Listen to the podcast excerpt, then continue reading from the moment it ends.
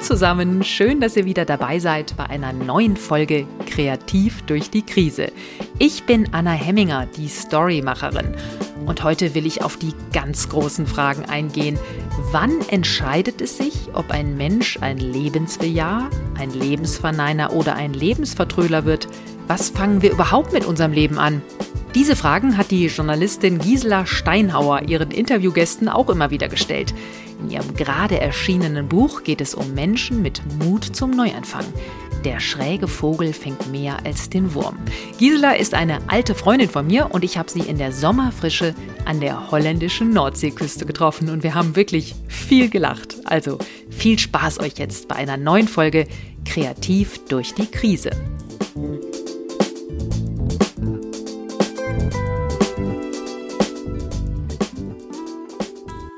Gisela Steinhauer ist eine der besten Moderatorinnen in Deutschland. Sie hat zahlreiche Preise gewonnen für ihre Radiointerviews und Sendungen. Sie moderiert Galas, Veranstaltungen, große Kongresse und auch sie, das will man ja gar nicht glauben, wurde von Corona kalt erwischt, als alle Veranstaltungen und Auftritte auf einmal ausgefallen sind.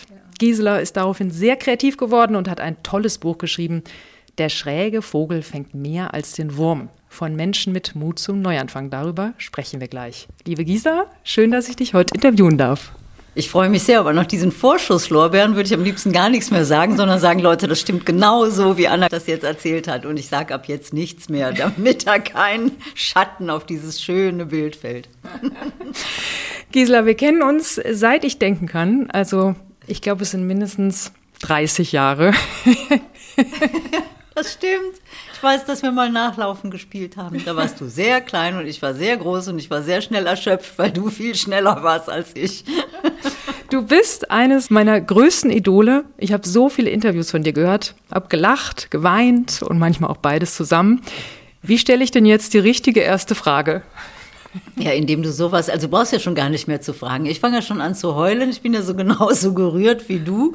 Insofern können wir jetzt beide weinen und lachen. Dann reißen wir uns zusammen und sind Vollprofis und sagen, so, jetzt gucken wir uns mal das Buch an.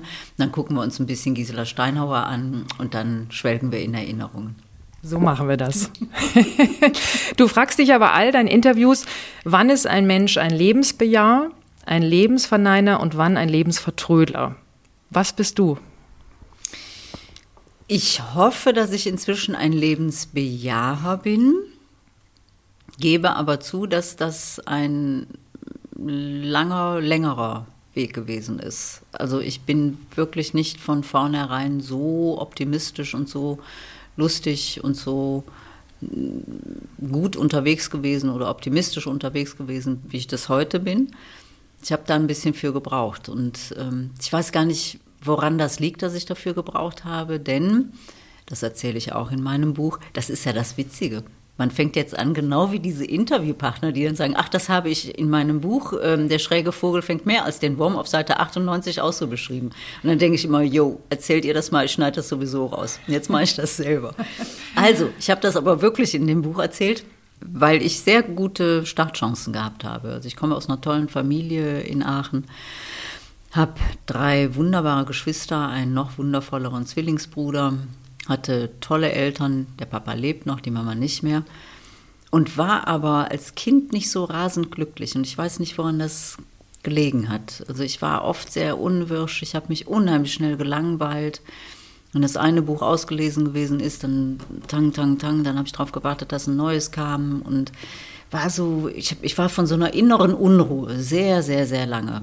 Und dann irgendwann, und den Zeitpunkt kann ich gar nicht richtig festmachen, aber irgendwann hat sich das gegeben. Irgendwann habe ich auch natürlich so zu mir selber gefunden. Irgendwann hatte ich meine eigene Richtung und ab da ging die Post ab. Aber das hat bestimmt 20 Jahre gedauert, so bis zum Abitur oder nach dem Abi. Da ging es mhm. gut los.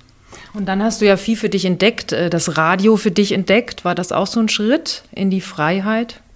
Ja, und das war ein ganz langer Schritt, weil ich ganz lange nicht gewusst habe, was ich machen soll. Ich stand nach dem Abitur da und habe gedacht, was kannst du, wer bist du, woran hast du Spaß? Du kannst nichts, du bist nichts und du hast auch, eigentlich hast du an allem Spaß, aber ich konnte nichts so richtig gut, aber auch nichts so richtig schlecht, bis auf Rechnen. Und dann hat das wirklich lange gedauert. Dann habe ich in Aachen angefangen zu studieren an der Technischen Universität, an der Technischen Hochschule Aachen habe ich mich für Germanistik und Anglistik eingeschrieben, was totaler Schwachsinn war, weil es war und ist eine TH. Und ich habe da gedacht, ja, da machst du jetzt mal so eine Geisteswissenschaften. Das war ätzend. Es war aber auch ätzend, weil die uns ganz am Anfang schon gesagt haben, also wir, wir, war, wir hatten die erste Einführungsstunde, da kriegst du die Bibliothek gezeigt und kriegst die Uni gezeigt. Und da kamen so Typen vom AStA und kamen schon mit irgendwelchen Demonstrationsplakaten. Und wir sollten unterschreiben und wir sollten demonstrieren. Und da habe ich gedacht, wie seid ihr denn drauf? Ich habe ja gerade angefangen, ich will noch nicht demonstrieren. Ich weiß überhaupt nicht, wer ich bin. Und ähm, das war morgens, das war ein doofes Studium. Da bin ich dann so sporadisch mal hingegangen, aber auch nicht richtig gerne. Und habe das dann sein lassen. Und dann habe ich erst mal eine ganze Weile nichts gemacht außer gefeiert. Was ja auch nichts Schlechtes ist, um das Leben mal kennenzulernen. Ja, das war schön. Also diese Aachener Kneipen, die liebe ich bis heute. Und es gab damals ein Getränk, Kuhmilchlikör. Das haben wir in rauen Mengen in uns reingegossen. Ich glaube, das können überhaupt nicht mehr. Das ist ein bisschen wie, wie Bacardi. Und das haben wir aber bis zum Abwinken getrunken und wurden immer lustiger. Und es war eine tolle Kneipe in, im Jakobsviertel in Aachen. Und ich habe wirklich nichts gemacht, außer zu feiern. Und das hat mega, mega Stress gegeben in der Familie mit meinen Eltern. Boah, die waren so sauer. Aber dann ging es ja weiter. Du hast dann Journalistik in Münster studiert, du bist dann zum belgischen Rundfunk gekommen und du sagtest ja auch selbst dann, dein größtes Talent war immer zuzuhören. Das kam dann, das, das merktest du dann. Das habe ich schon früh gemerkt. Also dieses Talent zum Zuhören, das habe ich wirklich schon als Kind entwickelt, weil ich leidenschaftlich gerne Schallplatten gehört habe. Und ich kann bis heute den Anfang von Pünktchen und Anton auswendig sagen, von Erich Kästner, weil ich das immer beim Aufräumen gehört habe, die Platte, und ich musste oft aufräumen und dann habe ich die hoch und runter genudelt. Und habe mir den kleinen Muck ins Kinderzimmer geholt. Hans Page war so der Märchenonkel der Nation. Der hat diese ganzen Schallplatten eingesprochen. Das war toll. Und das, also dieses Talent zum Zuhören, das hatte ich früh. Und habe meiner Mutter sehr gerne zugehört, wenn die für uns gebacken hat. Dann habe ich auf so einem Schemel in der Küche gesessen und habe der Löcher in den Bauch gefragt von früher. Und wie war das? Und wie ist Krieg? Und was hast du im Krieg gemacht? Und wie hast du den Papa kennengelernt? Und wie war das mit uns Kindern? Und so. Und die konnte toll erzählen. Und ich saß dann da. Und wenn die Marmorkuchen machte, das war mein Lieblingskuchen, dann hast du ja immer zwei Teige einen hellen, einen dunklen. Ich habe darauf gehofft, dass ich den mit der Schokolade bekomme. Und dann habe ich mit dieser Quirlstange da gesessen und habe die Quirlstange abgeschleckt und habe weiter zugehört wenn die Mama erzählt hat. Das war toll. Und dieses Talent habe ich früh entwickelt und das dann ausgeprägt. Das war der Grundstein für alles. Danach ähm, eben zum Radio fantastische Interviews gemacht. Wirklich, du seit Jahrzehnten prägend für die Radioszene und darüber hinaus ja auch. und daraus ist jetzt dieses wunderbare Buch entstanden. Wie kam es dazu? Also Corona kam, du hattest keine Veranstaltungen. Äh, wie, was passierte dann? Also der ganz frühe Auslöser für dieses Buch war, das ist schon ein paar Jahre her, ein Interview mit Bas Kast. Bas Kast kennen viele Leute vom Ernährungskompass, so heißt das Buch, glaube ich. Und ich habe den damals vor acht Jahren oder so interviewt zu einem Buch. Ich glaube, das hieß, ich weiß nicht, was ich wollen kann oder was ich wollen soll. Es ging um die Qual der Wahl. Und darum, dass wir unendlich viele Wahlmöglichkeiten haben. Wir stehen im Supermarkt vor dem Regal mit all den Marmeladen und wissen nicht, für welche wir uns entscheiden sollen. Darüber hatte ich mit ihm ein Interview gemacht, was ich sehr gut fand. Und für dieses Interview beziehungsweise für die ganze Sendereihe Sonntagsfragen habe ich dann den Deutschen Radiopreis bekommen, 2012.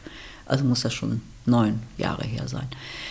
Und der Bass war dann der Anlass für mich, zu überlegen, wie ist denn das eigentlich bei dir mit der Wahl und der Qual der Wahl? Und so ging es mir ja auch. Ich wusste ja lange nicht, was ich eigentlich wählen sollte, weil ich relativ viel konnte oder zu können glaubte.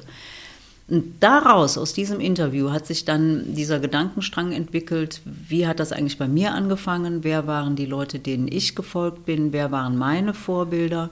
Für wen habe ich die Wahl oder auf wen fiel meine Wahl? Und da ist mir dann klar geworden, was das für Leute waren. Und dann habe ich die so zusammengetragen und habe gedacht, ja, jetzt gucken wir mal, wer da so alles zugehört. Und das waren ganz viele Leute, die ich interviewt hatte. Hm. Nenn mal drei, drei Vorbilder, die dir gerade so spontan einfallen. Also Leute, die mich immer beeindruckt haben, sind Leute, die so ihr Leben selber in die Hand nehmen, die die Verantwortung für ihr Leben nicht an andere delegieren, sondern die sagen, ich mache das jetzt selber. Und das ist was, was mich offenbar immer sehr beeindruckt hat, so Anpacker, so ganz optimistische Leute, das eint alle, die zu den schrägen Vögeln gehören alles optimistische Leute, da ist niemand vor irgendwas weggelaufen, da hat niemand vor irgendwas die Flucht ergriffen, sondern die haben für sich selber gesorgt. Also so Macher. Und zu denen gehörte dann natürlich Sir Hugo, das ist dieser Schreiner aus Bochum-Stiepel, der in den 50er Jahren nach Papua-Neuguinea ausgewandert ist und der ist erst nach Australien, der wollte nach Australien. Dann ist, hatte der Schiffbruch erlitten und ist an Land gespült, also irgendein Schwesterschiff von dieser Scowbrin, so hieß das Schiff, auf dem er unterwegs war. Ein Schwesterschiff hat die alle aufgenommen, die Schiffbrüchigen, und hat die dann nach Australien gebracht. Dann war er ein paar Monate in Australien, hat aber gemerkt, hm, hier gefällt es mir nicht und ist dann weiter nach Papua-Neuguinea. Und dann hat er so viel für dieses Land getan. Der hat ein, ein Sägewerk aufgemacht, der hat eine Schweinefarm aufgemacht mit 6000 Schweinen, dann eine Konservenfabrik, wo die Schweine verarbeitet wurden, dann eine Metzgerei. Dann ist er ins ähm, Parlament gewählt worden, war als, als Minister. Und irgendwann ist er dann zum Ritter geschlagen worden von einem Mitglied der britischen Krone. Und den habe ich kennengelernt, der arbeitete schon für Missio, für dieses Hilfswerk in Aachen und habe gedacht, boah, was ist das für ein Typ? Und das war so lustig, als wir uns kennenlernten. Der hat sich gar nicht damit aufgehalten, mir die Hand zu geben, sondern er hat mich sofort hochgehoben, hat mich so einmal durch die Luft gewirbelt und hat gesagt, Kleine, auf dich habe ich mein Leben lang gewartet. Und ich so, hä? Ich fand das super. Und dann haben wir uns sofort ineinander verknallt, wie ich mich in alle meine oder in viele meiner Interviewpartnerinnen und Partner verknalle, wenn ich begeistert bin von jemandem. Also den fand ich toll. Die Lea Wieler habe ich toll gefunden. Das ist die Enkelin von Felix Salten, der wiederum das Bambi geschrieben hat eine Schweizerin, die ich kennengelernt habe, die ein Hilfswerk in Nepal gegründet hat. Die fand ich toll. Dann fand ich toll Schwester Tandi aus Swasiland, eine Dominikanerin, der ich dringend nachfolgen wollte, weil ich unbedingt Dominikanerin werden wollte, nachdem ich sie kennengelernt hatte. Ach wirklich, du wolltest dann auch ähm, Nonne werden? Ja, habe ich dann aber nicht. Das war auch wieder ganz lustig, weil ich in der Tat in Swasiland gewesen bin, drei Monate. Habe in dem Orden mal ausprobiert, wie das ist, so ein Ordensleben zu führen. Fand das cool weil ich machen konnte, was ich wollte. Und nach diesen drei Monaten bin ich heulend von Swasiland zurück nach Hause und ich wollte eigentlich gar nicht nach Hause, weil ich gedacht habe, das ist meine Berufung. Ich werde Nonne, so wie Audrey Hepburn in diesem Film Das Leben einer Nonne. Und ich fand mich toll und habe gedacht, ach, dann hast du so einen schicken Schleier an und das ist bestimmt super, sieht das dann aus. Das konnte ich nie ausprobieren, weil ich keinen Schleier tragen durfte, klar. Ich lief immer in so Zivilklamotten rum. Aber ich fand diese Lebensart ganz toll die haben mich alle sehr beeindruckt, die Tandi vor allen Dingen. Und dann bin ich in Frankfurt gelandet und mein damaliger Freund hat mich vom Flughafen abgeholt. Und dann habe ich gedacht, ach, so mit Männern ist auch schön. Und das war es dann für, für die Karriere einer Nonne. Vorbei. Der liebe, liebe, Gott möge es mir verzeihen. Ich glaube, die, die Nonnen waren froh. Und das Radio ist auch froh, dass du nicht nach Swasiland abgedampft bist. Aber es sind ja alles Menschen, die Mut ja. zum Neuanfang hatten, die was verändern wollten. Ne? Ein Marineoffizier, ein U-Boot-Marineoffizier, der Schamane wurde, eine, eine Töpferin, die zur Wüstenfrau wurde. Also Geschichten. Ähm, wonach hast du jetzt diese ganzen Interviews ausgesucht? Also jetzt fürs Buch habe ich wirklich sehr danach geguckt, welche Menschen sind so richtig gesprungen und haben so was ganz anderes aus ihrem Leben gemacht. Also welche sind gestartet zum Beispiel als U-Boot-Kommandant und wurden dann in einer anderen Welt Schamane oder wurden zum Wesen einer anderen Welt und haben sich einer anderen Welt zugehörig gefühlt. Also schon richtig große Sprünge, weil ich der Ansicht bin, so, so große Sprünge machen nicht so viele. Ich finde, du musst auch nicht zwingend einen großen Sprung machen, kleine Sprünge reichen auch. Hauptsache, du bewegst dich. Das ist so dieser Kerngedanke, der vielleicht für jedes Leben stimmt. Ich glaube, es ist wichtig, um kein Lebensvertrödler zu werden, dass man sich immer anguckt, wo stehe ich jetzt gerade in meinem Leben und ist es das, was ich eigentlich möchte? Mache ich wirklich das, was ich will? Macht mir das Spaß? strahle ich das aus, vermittle ich das anderen Leuten. Ich lebe ja nicht nur für mich, sondern vielleicht auch für die anderen ein bisschen. Und es ist ja viel schöner, wenn du strahlst, so wie du im Augenblick. Und wenn man so wie du eine tolle Reporterin ist und andere was davon haben, nämlich deine Sendungen hören können, äh, das ist was anderes, als wenn ich mich zurücklehne und sage, ja, ich lasse mal die anderen für mich machen. Also ich suche die Leute, die Leute fürs Buch habe ich nach den großen Sprüngen ausgesucht, die für meine Sonntagsfragen zum Beispiel oder für andere Interviews suche ich, die müssen, die suche ich nicht danach aus, wie spektakulär sie sind, sondern es sind ja auch nie Promis oder ganz selten Promis für die Sonntagsfragen, sondern da gucke ich, was ist so deren Kern? Mhm. Also welches Thema haben die zu ihrem Lebensthema gemacht? Das, also was ja. treibt die Leute an? Ne? Genau. Ja. What makes them tick? Und wenn du das, und das kann jeder für sich erzählen, und das ist völlig egal, der kann mit dem Malkasten irgendwelche Sachen abmalen. Die, es ist völlig wurscht. Hauptsache, die Leute sind zufrieden mit dem, was sie machen. Das finde ich so schön, wenn die ausstrahlen, dieses Leben ist nicht vergebens, sondern ich habe da was draus gemacht oder ich bin dabei, was draus zu machen. Das ist toll. Und die lade ich gerne ein. Sonntagsfragen erkläre ich noch kurz. Das sind die Sonntagsfragen auf, im Westdeutschen Rundfunk auf WDR 2, oder? WDR, mhm. WDR 2, genau. Ähm, der erste Gast, den du dort hattest, war ein Diplompsychologe, der von Ängsten andere befreit hat. Und der hat ja direkt einen kleinen Gast noch mitgebracht, ne? Das war so eklig, Ingo Böckner. Boah. Also nicht der war eklig, sondern der ist toll. Den, den hatte ich in der Tat auch mal selber konsultiert. Ähm, um so eine Phobie wegzubekommen. Ich verrate aber jetzt nicht, welche Phobie das bei mir war. Der kam dann, und ach so, und immer wenn ich bei dem war, ich habe so zehn so Sitzungen mit dem gemacht. Und immer, wenn ich bei dem war, saß neben mir in so einem Terrarium eine fette Vogelspinne. So ein richtig fettes, ekelhaft dickes Vieh. Und jedes Mal habe ich gedacht, oh Gott. Und diese Spinne hat er mit in die erste Sendung gebracht, um zu erklären, wie man jemanden vor Phobien retten oder wie man ihn davon heilen kann. Und ich habe gedacht, ich kriege einen Hau. Und die war jetzt natürlich nicht im Terrarium, das konnte er ja nicht mitbringen, sondern war in so einer Kiste drin. Und er hat nur die Kiste aufgemacht. Und dann habe ich, ich habe gedacht, ich kriege einen Affen. Dann hat er sie auch schnell wieder zugemacht und ich habe ihn dann wirklich gebeten, diese Spinne da drin zu lassen. Und dann haben wir in der Theorie über die Phobien geredet. Bah, aber er wollte es anschaulich machen. Von seiner Seite aus war das ein guter Plan. Nur nicht für mich. Sehr guter Sendungsauftakt. Ja, es war toll. Die hatte ein tolles Echo, diese Sendung. Ja. Ich glaube, er hat danach viele Patienten bekommen. Und all diese Interviews hast du jetzt hier in deinem Buch versammelt. Wie hast du das gemacht? Wie, wie, geht man an sowas ran? Du arbeitest ja eigentlich fürs Radio, du sprichst. Wie hast du das dann aufgeschrieben? Ich hatte das große Glück, dass ich von allen, die im Buch jetzt drin sind, noch die Sendungen hatte. Die waren ja entweder in den Sonntagsfragen oder sie waren im Tischgespräch oder ich hatte einen Film über sie gedreht oder ich habe einen Artikel über sie geschrieben. Ich hatte von allen noch die O-Töne, die Originaltöne, die Originalinterviews. Und das war natürlich eine super Vorlage, weil ich nichts aus dem Gedächtnis rauskramen musste, sondern das abschreiben konnte. Und dann, was ich aus dem Gedächtnis erinnern musste, war natürlich, wie habe ich die getroffen, wo habe ich die getroffen, was waren so die ersten Eindrücke. Und der Verlag hatte sehr darauf bestanden, dass ich das mit reinbringe. Also diese eigenen Gefühle und diese eigenen Assoziationen und Erfahrungen, die ich mit denen gemacht habe. Das ist mir ein bisschen schwer gefallen. Das ist halt das Problem. Das wirst du kennen. Wenn man immer auf der anderen Seite sitzt, wenn man immer derjenige ist, der die Fragen stellt, hm, dann ist es ziemlich schwierig, auf der anderen Seite zu sitzen und auch was von sich preiszugeben. Man mhm. macht sich ja auch angreifbar mit so einem Buch. Da sind ja schon auch persönliche Geschichten drin. Aber genau das, finde ich, macht es ja gerade total lesenswert. Also wenn ich erfahre, du gehst zu Günter Grass, mhm.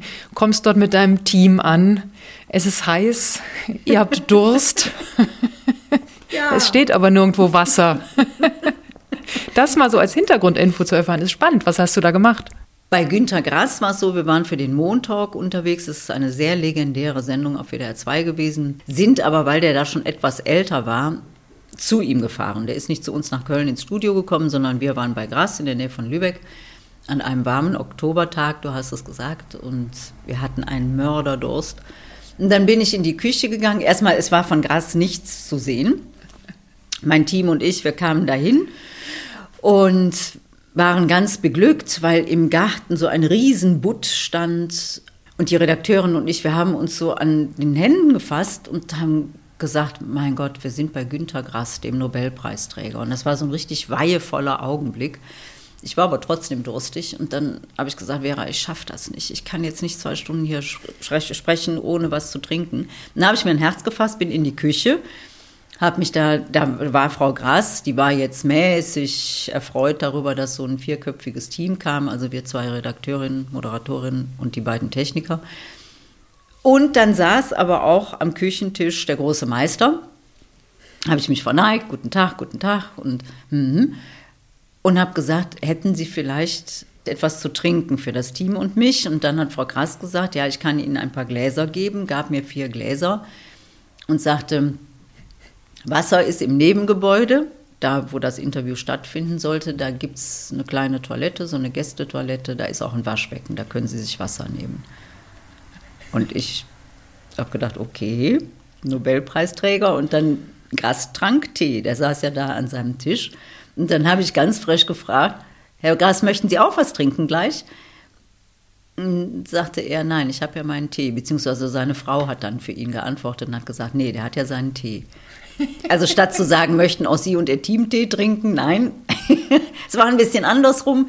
Ja. Gut, ich habe mich ein bisschen gewundert, aber es ist jetzt kein Gras-Bashing es war halt wirklich ein tolles Interview anschließend. Es war halt nur so, dass wir am Anfang ein bisschen durstig gewesen sind, aber das Gespräch mit ihm selber war toll. Ja, und das sind so, das ist so interessant an diesem Buch auch, dass du einfach wirklich erfährst, was, was denkt Gisela Steinhauer, wenn sie jetzt vor den tollen Interviewpartnern sitzt. Ja. Was mir auch sehr gut gefallen hat, wie du bei Cornelia Funke warst. Und die gesagt hat, Lesen ist so lebenswichtig wie Schokolade. Ja. All diese Menschen, ist das dann, wie ist das? Sind das ganz normale Menschen wie du und ich? Die würden wahrscheinlich alle sagen, wir sind ganz normale Menschen wie du und ich. Ich würde sagen, ich gehe in die Knie vor denen. Also Cornelia Funke fand ich super. Die haben wir in Hollywood besuchen dürfen, also in Los Angeles, in Beverly Hills.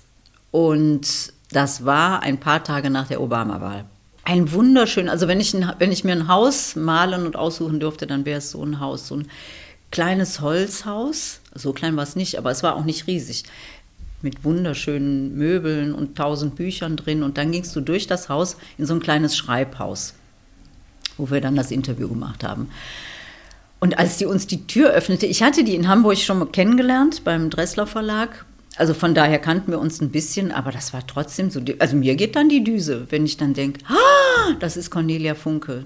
30 Millionen Auflage, in alle Welt, ich glaube, die ist in alle Sprachen übersetzt worden. Es gibt keine Sprache, ich glaube, bis hin zu Urdu in Indien ähm, ist die übersetzt worden. Und dann steht die da und hat so ein blaues T-Shirt an und einen Rock und sagt, ach, hallo, wollt ihr eine Eislimonade oder eine Zitronenlimonade? Und kommt mal durch. Und die, du denkst so, tudum, tudum, tudum, das Herz schlägt dir und du findest dich einfach nur also du, du, hast das Gefühl, du bist in so einer Zauberwelt angekommen. Und so war das dann auch in diesem Schreibhaus. Da saß sie gerade an dem zweiten Band von Reckless. Und das ganze Schreibhaus war voll mit Figuren aus diesem Roman und mit Bildern, die sie gezeichnet hatte und äh, überhaupt mit Bildern von ihr. Die ist ja Grafikerin von Haus aus.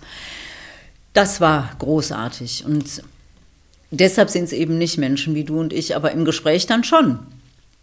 Und sie hat dann in dem Gespräch auch erzählt, wie das war, als ihr Mann gestorben ist, Rolf. Die waren ja nur ein Jahr zusammen in ihrem Traum, auch Los Angeles, da ist er gestorben. Und das war dann so, ich fand das so irre, das war so eine Geschichte, so ein Gespräch, als würden zwei Freundinnen zusammensitzen und sich über den Tod des Mannes unterhalten, des Mannes der einen. Und das war so ganz persönlich und so ganz leise und so ganz touchy hm. und sehr, sehr berührend. Und da hast du auf einmal vergessen, dass du ein Interview für den WDR machst und hast gedacht, eigentlich sitze ich hier mit ihr und trinke jetzt meine Zitronenlimonade und wir reden übers Leben und darüber, was Krisen im Leben auslösen können. Das war toll. Aber das ist auch dein Talent. Das ist auch dein Talent, dass du Menschen dazu bringst, dir Geschichten zu erzählen. Wie, wie machst du das? das? Also das weiß ich wirklich nicht. Ich glaube, wenn das ein Schlüssel sein sollte oder sein könnte, dass eine Vorbereitung, die Vorbereitung ist das Allerwichtigste. Jeder Interviewpartner merkt, ob du dich vernünftig vorbereitet hast oder nicht. Als ich zu Günter Grass gefahren bin, habe ich eine Woche lang Günter Grass gelesen. Eine ganze Woche lang. Alle Bücher von dem gelesen. Ich, also ich war eigentlich übervorbereitet. Ich wusste ganz viel von dem. Und wenn du sehr viel weißt, dann fragst du auch anders. Und ich weiß, dass in einem Interview, ich habe auch alle Interviews gelesen, die hier mit ihm geführt worden sind, also eine Million. Ist jetzt Quatsch, aber ich habe viel, mich wirklich gut vorbereitet, eben auch die Zeitungsartikel gelesen. Und in einem dieser Interviews hatte er gesagt, meine Schwester glaubt meinen Worten grundsätzlich nicht. Und das fand ich so lustig und habe gedacht, aha, der schummelt also immer mal wieder. Die Schwester muss ja irgendeinen Anlass dazu haben, ihm nicht zu glauben. Und dann habe ich damit das Interview angefangen und habe gesagt, können wir Ihnen überhaupt trauen, wenn wir uns jetzt hier zwei Stunden unterhalten? Was weiß denn ich, ob Sie mir hier einen vorflunkern? Und das war natürlich unheimlich lustig, weil er dann sofort, nein, nein, nein, das ist, äh, das habe ich nur so gesagt und so. Also es war, dann hast du natürlich einen anderen Anfang. Die Gäste fassen dann schon, glaube ich, Vertrauen zu einem und haben das Gefühl, okay, da hört mir jetzt wirklich jemand zu, der vorbereitet ist. Und das ist vielleicht so ein Schlüssel dafür, dass es dann oft fluppt. Fluppt ja auch nicht immer. Gibt ja auch schreckliche Interviews. Wenn du sagst Flop, äh, wann ist denn mein Interview so richtig gefloppt von dir? Also es war ein Montalk-Interview und es war mit einer sehr berühmten Schauspielerin und die hat sekündlich sagen wir, minütlich ihre Stimmung gewechselt. Das war so schrecklich. Die hat, ich habe ihr eine Frage gestellt und dann hat sie gesagt, ach, das ist aber eine schöne Frage, Frau Steinauer, darauf antworte ich gerne. Und dann hat sie irgendwas Nettes gesagt. Zweite Frage. Da pammt die mich an und sagt, fragen Sie das eigentlich alle Ihre Gäste? Und ich saß da und dachte, oh wei, was habe ich denn jetzt gemacht? Und so ging das hin und her. Also wirklich, es war ein Zittern und dann wieder ein Lachen. Und dann passierte der GAU. Dann brach die ganze Technik zusammen. Und das war der Montag, der damals noch drei Stunden dauerte. Tut die komplett, die hatten eine richtige Havarie. Es ist alles zusammengebrochen. Du hörtest nichts mehr. Du hörtest uns nicht, du hörtest keine Musik. Totalausfall. Das hat sie uns persönlich übel genommen. Ich glaube, sie hat es interpretiert als Attacke gegen sie. Wir waren natürlich in hellster Aufregung, mussten schnell das Studio wechseln. Und danach war es ganz aus. Also dann habe ich mich durch die letzte Stunde wirklich geschleppt und habe gesagt, lieber Gott, mach, dass diese Stunde vorbeigeht. Es war furchtbar. Und als die Stunde dann irgendwann zu Ende war, und die Sendung zu Ende war, da ist sie aufgesprungen und hat mich umarmt und hat gesagt, das war so ein schönes Interview. Das war eines der schönsten Interviews, die ich seit langem gegeben habe. Wollen wir jetzt einen Rotwein zusammen trinken gehen? Da habe ich gesagt, nein, danke. Auch das kann ja mal passieren. Wir verraten aber nicht nein. den Namen der Schauspielerin. Nein, den verraten wir nicht. Ja, also äh, hin und wieder rumst es hier in diesem Gespräch. Und das liegt daran, dass wir hier in Holland sitzen, in Südholland, in der Provinz Seeland, die wir beide sehr lieben. Newfleet, du Katzand, großer Sehnsuchtsort für uns mhm. beide. Für dich, warum für dich? Ich bin, seit ich auf der Welt bin, in Katzand gewesen, in den Sommerferien. Also meine Eltern haben in allen, allen, meine Mutter ist in allen Sommerferien mit uns Kindern, mit uns vier Kindern hier nach Katzand gefahren. Und für mich ist das ein Sehnsuchtsort, weil es nichts Verlässlicheres gibt als die Nordsee. Die ist einfach immer da. Es kann sein, was will. Du kannst dich wohlfühlen, du kannst unendlich traurig sein, du kannst irgendwelche Dramen gerade erlebt haben. Dann fährst du nach Katzand und dann nimmt das Meer dich auf und du gehst am Strand entlang und denkst nach über dein Leben oder über das, was jetzt gerade aktuell ist. Und dann rauscht dieses Meer hin und her und du bist so zu Hause und, und ich werde unheimlich ruhig hier. Das ist Wahnsinn. Ich komme auf diesem, wir sind immer noch auf dem Campingplatz, was mein Kreuz nicht mehr so toll findet. Also mein Rücken findet das nicht mehr toll, ich finde es toll. Immer auf dem Campingplatz, dann brauchst du ungefähr 30 Sekunden bis zur Straße, weitere 30 Sekunden, bis du oben auf der Düne bist und dann wieder 30 Sekunden, bis du die Düne runtergegangen bist und am Meer bist. Und das ist so schön, das ist so sehr nach Hause zu kommen und so sehr dieses Gefühl, hier gehöre ich hin, hier möchte ich sein, hier möchte ich beerdigt werden. Wir sind alle der festen Überzeugung, oder so haben wir uns das auch gewünscht, wir vier Kinder und auch mein Vater, dass wir verbrannt werden und dass die Asche dann hier in Katzand ins Meer gestreut wird. Und dass wir dann so eins werden mit den Haifischzähnen und dem Meer. Und ich finde das ganz schön, diesen Gedanken. Also ich will es auf jeden Fall, ich will das durchsetzen, dass die anderen das für mich machen. Ob die das machen, wissen wir nicht.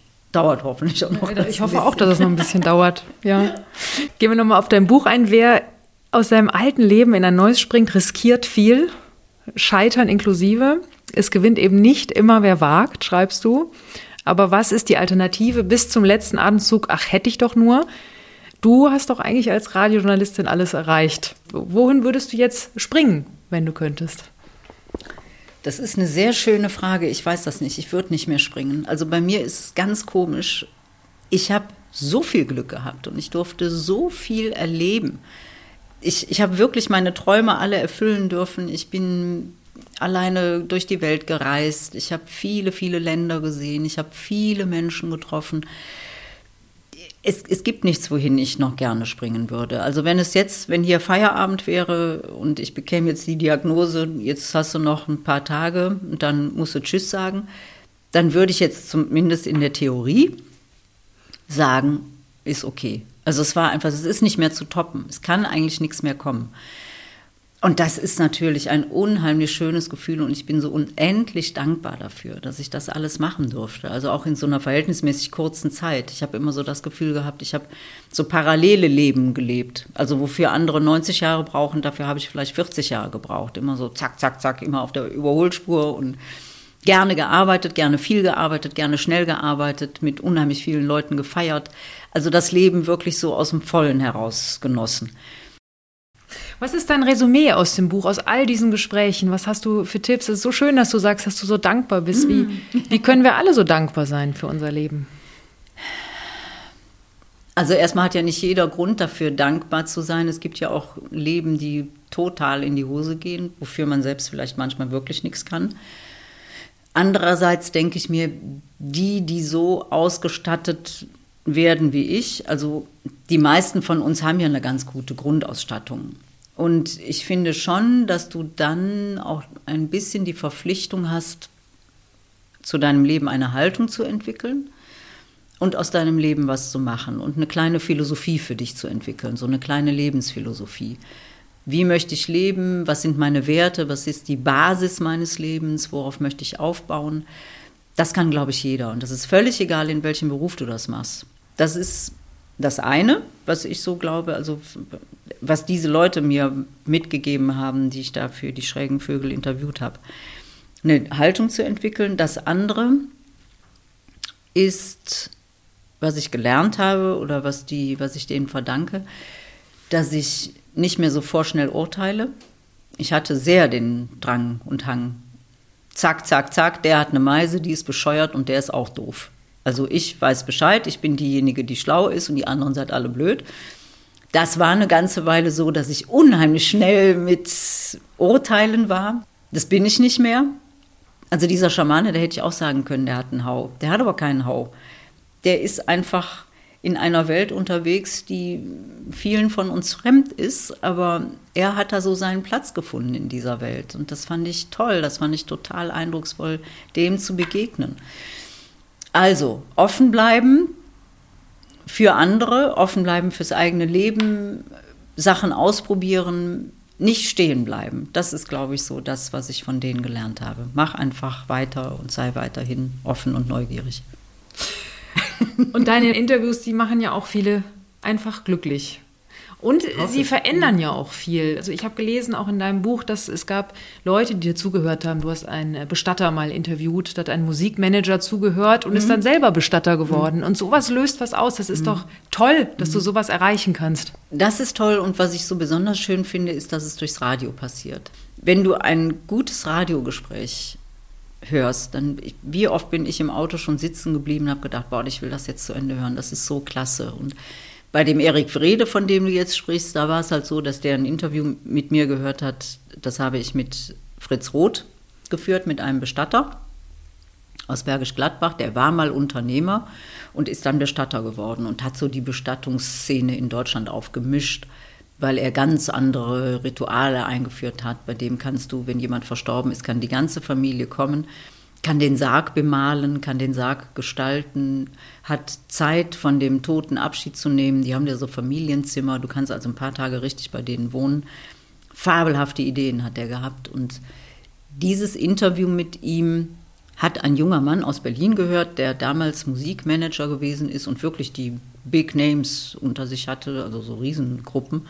Der hat das gehört im Autoradio und ist auch, glaube ich, rechts rangefahren auf einen, auf einen Parkplatz und hat das zu Ende gehört. Und der war so mit sich im Zweifel, was soll ich eigentlich machen? Ist das mit dem Musikmanagement immer noch gut?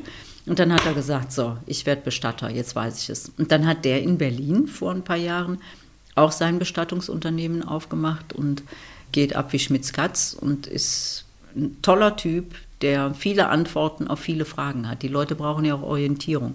Und die finden sie natürlich nicht mehr bei den alten Gewissheiten, nicht mehr in der Kirche, nicht mehr in der Gewerkschaft, nicht mehr da, wo sie es mal fanden, sondern die suchen nach Neuem und so ein Erik Friede gehört zu den Neuen, die gute Ideen haben. Und all das ausgelöst durch dich, das ist ja auch wunderbar als Bestätigung für deine Arbeit. Treibt dich das auch an? Ja, ja, das ist schön. Ich kriege das ja nicht immer mit, was das so auslöst. Aber natürlich ist das toll, wenn Leute dann. Ich, ich, ich habe so eine kleine Mappe, da habe ich Briefe gesammelt von Hörern oder Mails von Hörern. Und das ist irre. Da sind dann so Briefe drin von Hörern. Ich hatte mal in Sonntagsfragen eine Psychologin, die so Paartherapie macht. Und die hat erzählt, was sie da mit den Leuten veranstaltet und wie das kommt, warum man sich trennen will und wie man das am besten dann macht, damit es nicht allzu viele Scherben gibt und so. Und daraufhin hat mir ein Paar geschrieben, dass die das am, an dem Morgen gehört haben, an dem sie sich eigentlich trennen wollten.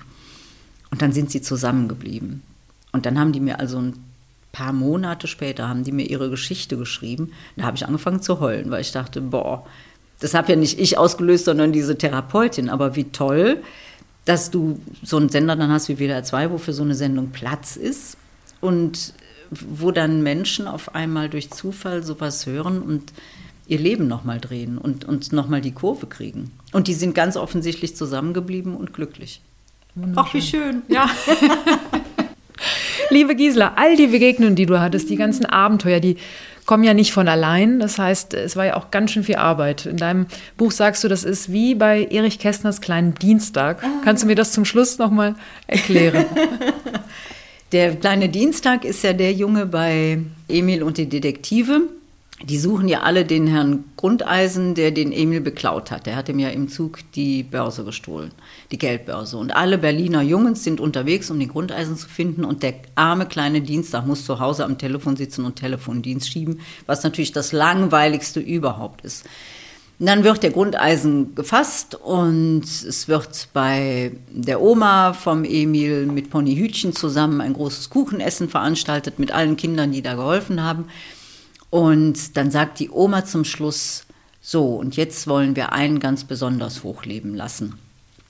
Das ist nämlich der kleine Dienstag, der klaglos zu Hause gesessen hat und diese langweilige Aufgabe verrichtet hat, während alle anderen im Abenteuer waren und während alle anderen spannende Sachen gemacht haben, saß er zu Hause und hat Däumchen gedreht und darauf gewartet, dass irgendeiner anrief. Und das ist derjenige, dem unser größtes Lob gebührt. Und das fand ich so schön, und der Dienstag ist so ein bisschen für mich die Figur, an der man sich gut orientieren kann, wenn es mal stolprig wird im Leben, weil der einfach klaglos seinen Dienst verrichtet. Und das ist natürlich bei mir auch so. Das kostet eine irre Zeit und einen irren Aufwand, sich auf all diese Interviews vorzubereiten. Da ist viel Schwarzbrot dabei. Du musst die Leute anrufen, du musst Termine ausmachen, du musst mit Sekretärinnen reden, du musst Studios buchen, dann wird das alles wieder umgeschmissen, dann musst du gucken, fährt der Zug, fliegt das Flugzeug, können die mit dem Auto kommen oder mit dem Fahrrad. Und da ich das alles alleine organisiere, ist es wirklich richtig viel Arbeit, die total langweilig ist.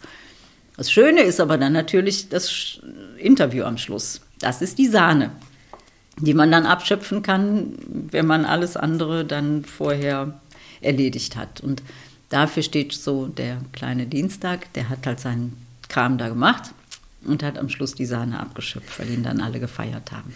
Und ich möchte, dass mich auch alle feiern. Also nicht mich, sondern natürlich hier die schrägen Vögel. Das wird bestimmt passieren. Vielen Dank für die Sahne jetzt am Schluss. Ich danke dir für das Gespräch. Ich danke dir sehr, Anna. Du hast das toll gemacht. Und jetzt gehen wir eine Pommes essen. Ja, mit Mayo. Oder Pickles. Kennst du Pickles? Nee, was ist das? Das mag kein Mensch außer mir. Das, ist, das sieht total fies aus. Es ist so ockergelb und dann sind da drin Gürkchen, Curry, Zwiebelchen, so Silberzwiebeln, so eine Matsche. Das ist eine richtige Matsche. Und wenn die das auf die Pommes draufknallen, dann fliege ich weg. Das ist so lecker. Das war die wunderbare Gisela Steinhauer, eine der besten Moderatorinnen in Deutschland. Für ihre Interviews ist sie mit zahlreichen Preisen ausgezeichnet worden. Ihr Buch Der schräge Vogel fängt mehr als den Wurm ist gerade im Westend Verlag erschienen absolut lesenswert und inspirierend. Menschen, die den Mut zum Neuanfang hatten und ihrem Leben eine neue Richtung geben. Mehr Infos über Gisela findet ihr auch im Netz unter giselasteinhauer.de. Und wenn euch das Gespräch gefallen hat, dann freue ich mich riesig über eine 5-Sterne-Bewertung. Ich bin Anna Hemminger, die Storymacherin. Informationen zu meinen Projekten gibt es wie immer unter storymacherin.de.